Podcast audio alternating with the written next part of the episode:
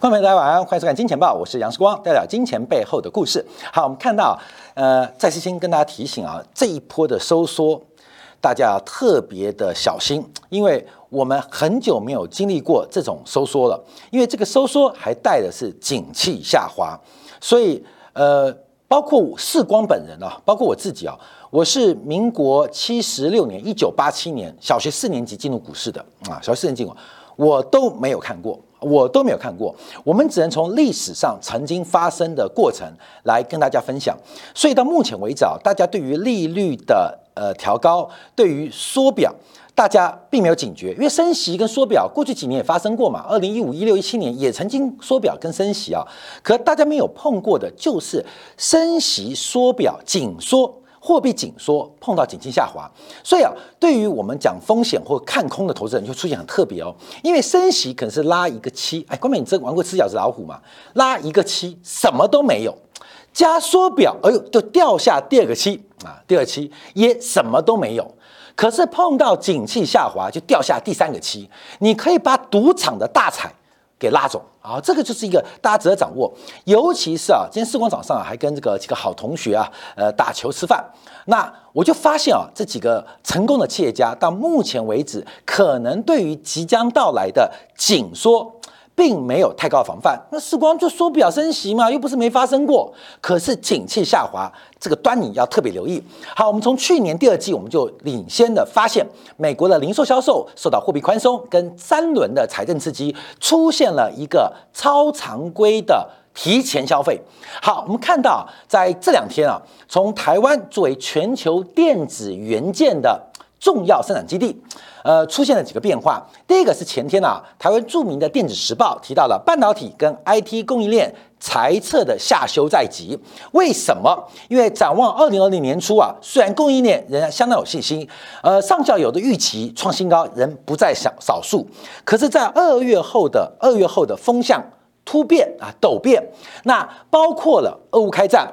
包括了大陆多地疫情的一个再起，使这个影响快速堆叠扩大当中，所以特别提到，这是供应链的再度发生中断的问题吗？还是出现其他的变化？那现在特别观察，从终端品牌产品开始向上砍断砍单，从下游往中游，中游往上游砍单，而这个砍单必然发生，为什么？从二零二零年到二零二一年，整个全球的供应链中断之后，加上财政的补贴，出现了需求供给拉得很开，供给不足，需求泡沫。那这个过程当中引发了价格大幅走高，所以我们看到以台湾为例，台湾的电子业的这个上市公司，哇，这个获利都远远的超出正常的发展啊，所以我们看最近啊，呃，很多的上市公司，尤其电子公司啊，这个年终奖金啊，今年的配股分红都让大家极为羡慕，这是一个不正常的状态。就像你看到海运股，像台湾的长荣、阳明、万海，这是一个极不正常的状态。那我们把这种不正常，假如你当做正常，你就有非常大的一个风险哦。这是一个不正常的可能啊，不正常的状态。而这种不正常，将来就会引发很大的一个危机跟变化。在昨天呢，台积电的 CEO 刘德英。开始示警，那当然啊，不同媒体有不同角度做报告。那有的是认为中国的封城措施可能会影响终端消费，因为毕竟中国是全球最大的电子消费市场。那另外也提到俄乌的地缘政治冲突也影响到了终端消费。好，观众朋友，我要讲句实在话，其实他并没有看到的是过度消费。我们在过去一段时间提到。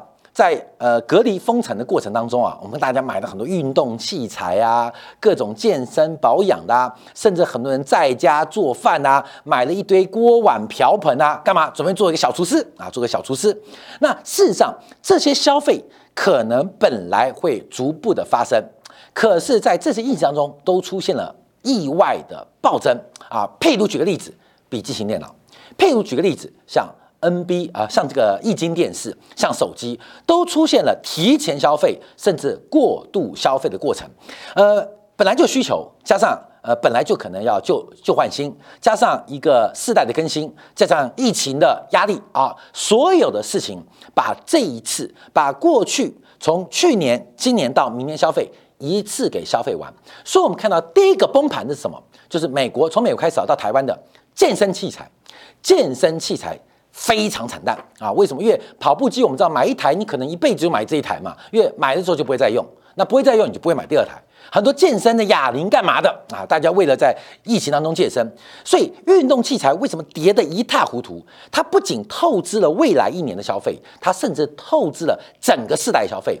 人生一辈子可能只会买一次跑步机啊！这是我讲实在话。我们健身房很多报那个健身俱乐部啊，报名之后去了两次就懒得再去。那再也不会报名了。所以运动器材为什么相关概念跌成一塌糊涂？因为它不是透支一年，不是透支三年，它是透支了一个世代，透支了完整一个世代的消费。好，那这个是严重的。那其他的呢？所以目前啊，看到整个从下游、中游一路往上游的砍单，我们要特别观察。其实台积电的股价是会说话，因为台积电这一次跌破年线，在年线发展之下。待了已经超过一个月的时间，这是非常难得见到的一个现象。也就是台积电过去一年，因为现扣底直到去年四月就这个价位，过去一年的投资人，你只要买台积电，基本上大部分都处于套牢之中。所以，我们看台积电的年限，今天好不容易突破。随即出现一个长黑的一个灌压，那么从月线还原全值观察，其实台积电股价从两千零八年以来还原全值，把分红、呃配息都加回来的话，涨了三十倍啊，涨了三十倍。所以我看到很多台湾的这个投资人啊，说啊买台积电存股涨三十倍，你去存股，你不是傻瓜，没有人是傻瓜啊，涨三十倍跑去看好台积电。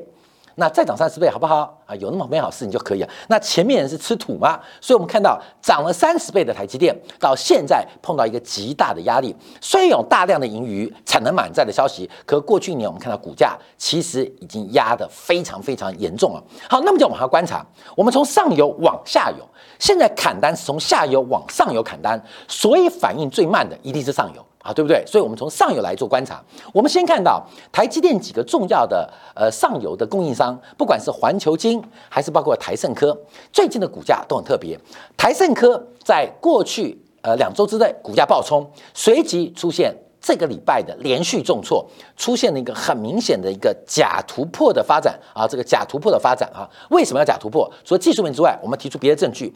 那我们看台湾第二大的环球金、台盛科跟环球金是全球前五大细晶圆制造厂。那环球金早就跌破颈线，不仅跌破颈线，而且年线在这边，股价在这边，所以环球金圆的投资人套牢的景况。是非常非常严重，所以环球金跟台盛科，环球金都套了一缸子人了，那台盛科还会好到哪里去吗？好，另外我们看到台积电的子公司叫创意，这个创意啊，这个呃是台积电当中啊有丑闻的公司，我不客气讲啊，不客气讲。那这个大厂这个实信的负责人啊，实信负责人，呃，当年炒股案啊，基本上不仅自己呃出了一些问题，连带的也把他太太啊。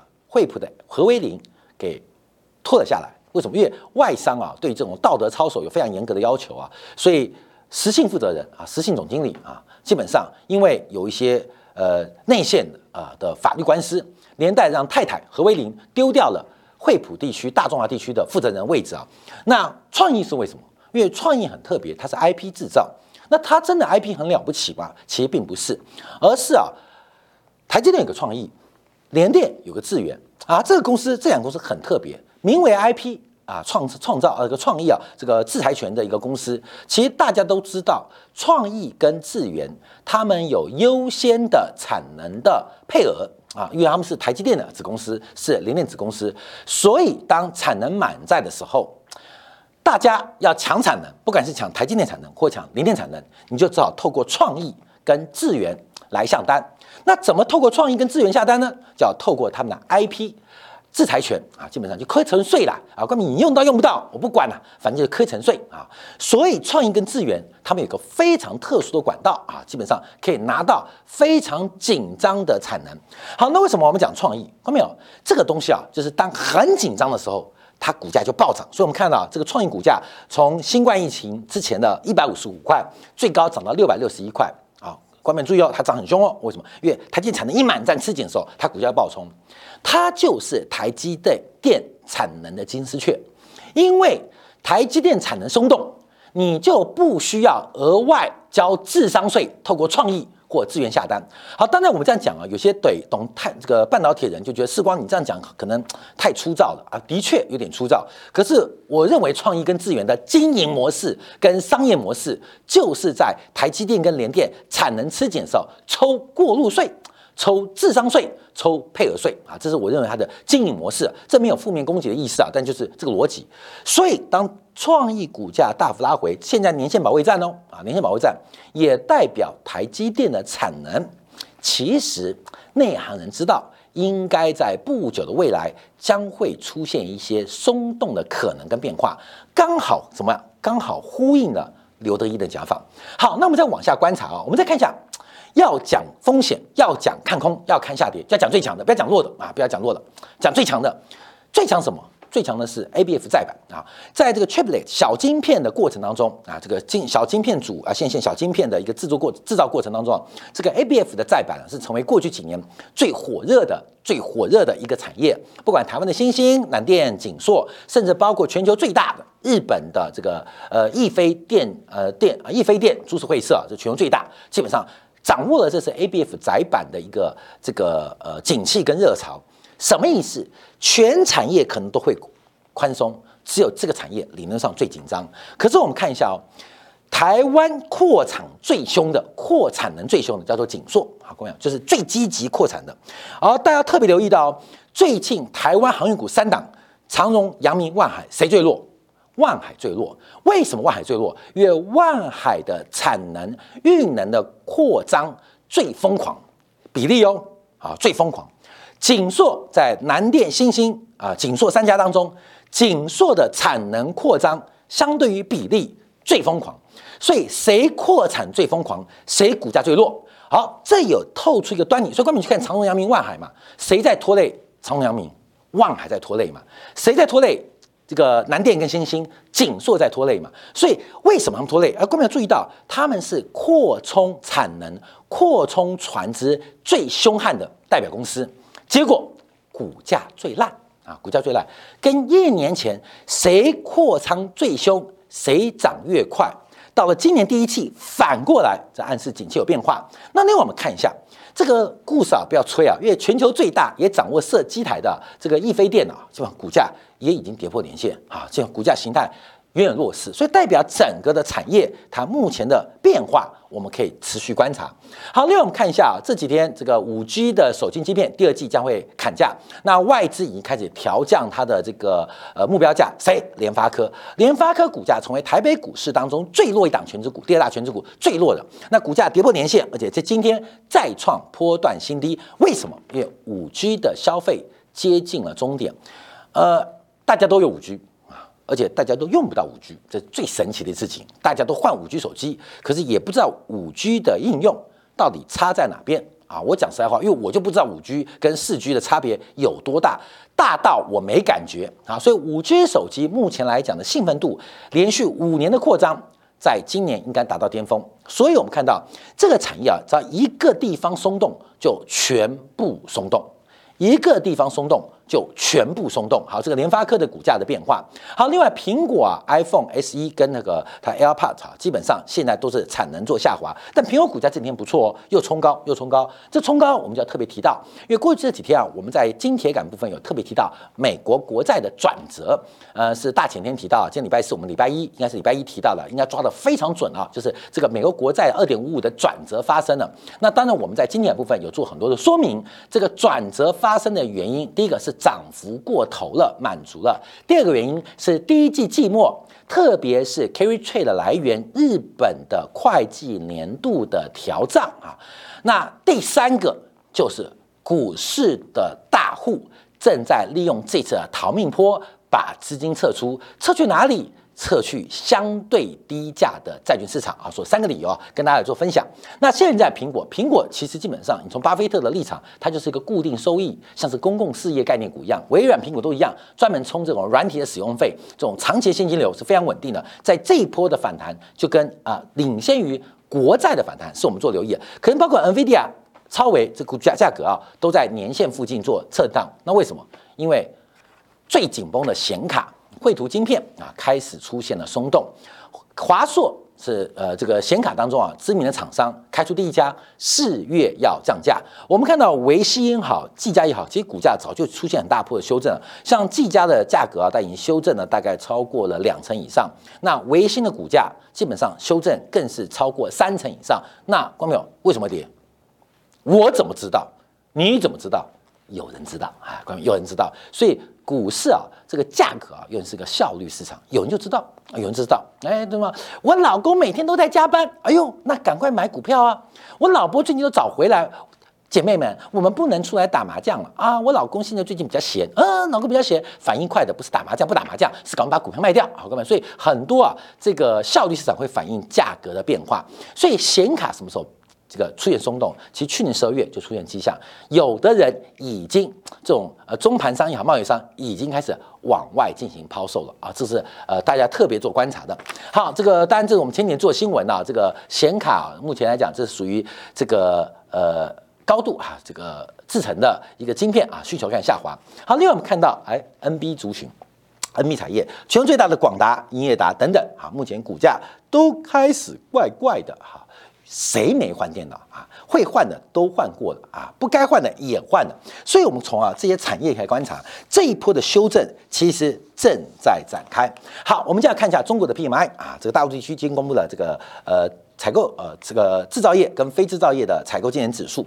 好，我们要特别留意哦，看这个数据啊，叫关注，因为大陆到目前为止对于宽信用跟宽货币仍然是非常保留，面对全球的通胀压力。以及亚洲货币的竞贬，人行有极大的压力，不能大手大脚的进行宽货币或宽信用的动作。好，那我们看一下，那这个过程当中就产生比较大的压力。我们看制造业的采购经年指数啊，这是国家统计局今天发布的，来到了四十九点五，低于四十九点八。那什么意思？是五十以下代表在收缩。在衰退，好，这制造业好。那么从这个制造业指数的观察，就发现这个数据有很多的一个现象，我们来给大家一一来做一些说明跟分析啊。好，第一个，这个新订单，新订单在这边四十八点八。上个月是五十点七，所以从扩张一下掉到收缩。新订单当中，我们看出口订单从四十九掉到四七点二，所以我们看到不管是外部需求还是内部需求，从订单的角度都在做下滑。好，那订单下滑怎么办？新订单下滑，我们看到在手订单，在手订单也非常低，也就是不管是新订单还是没有消化完成订单，从中国制造业观察，现在全面面临。订单不足的压力哈，订单不足压力，所以订单不足怎么办？减少生产嘛。所以我们看到生产、生产、生产分项指标创下五个月新低，也从上个月的五十点四正式跌破四九点五啊，这是呃近半年来首次跌破五十，所以生产也放缓。那好过没有？订单下滑啊，基本上不管是新订单还是在手订单都不够。那我生产个头啊，好就不生产了。那对于未来展望呢？关面我们就看库存啊，库存产成品的库存不减反增啊，产成品的库存不减反增啊，就代表现很糟糕，新订单减少，在手订单越来越也越来越少，生产开始减速，可是库存却意外反弹，而且我们看库存呢，几乎啊是创下创下近两年来的新高啊，库存呢。产成品的库存越堆越多，啊，越堆越多，那会发生什么事情呢？我们看一下，包括了采购就开始放缓，所以我们看采购开始紧急刹车。我们看到世界工厂，世界工厂中国正在全力的刹车，全力刹车。为什么？因为没有新订单了嘛，在手订单也消化完了嘛。那现在库存越来越多，所以先降低生产，降低生产不够，这样采购今年先做一个决策，赶快把原材料。全部喊刹车，能卡就卡，能杀就杀，能赖就赖啊！这目前我们看到这制造业啊，这个最新的数据，这个够不够？不够，还要兼裁员啊，接裁员，好，光兼裁员。那现在看到订单不足，在手订单没有，消化完了，生产减速，库存变多，减少采购，顺便裁员。好，另外我们看到供应商的配送时间发生什么事情？后，效率很高，到处大家在求卖啊，大家求求求求求你买买。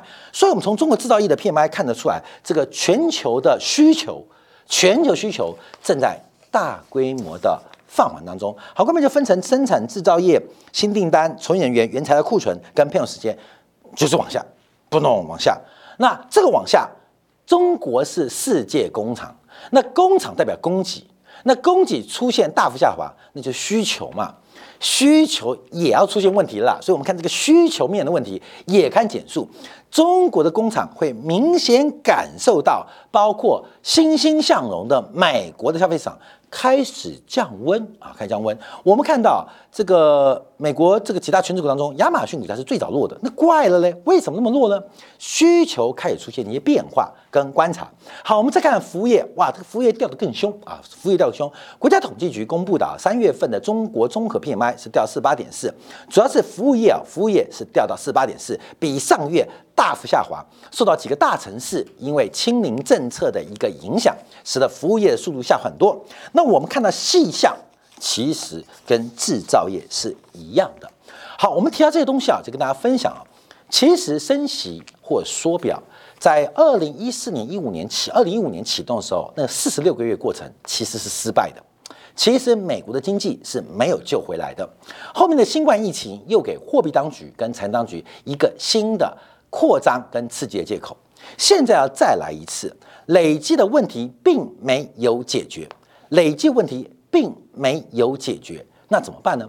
那这一次的加息跟紧缩刚好碰到景气下滑，这是一个完美的结合。我们以期望值逻辑，就是发生的几率碰到发生这个几率发生之后的报酬率做观察，那这个市场的变化，我们要特别。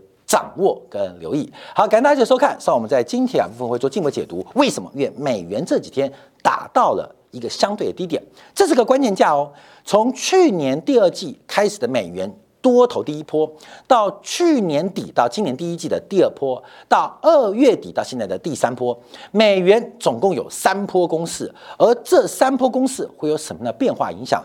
而强势美元如果不强，会怎么样？影响美联储的货币政策，那强势美元太强，又会代表全球资金流出现什么样转向？休息一下，回来我们看一下美元进入了关键时间、关键价位。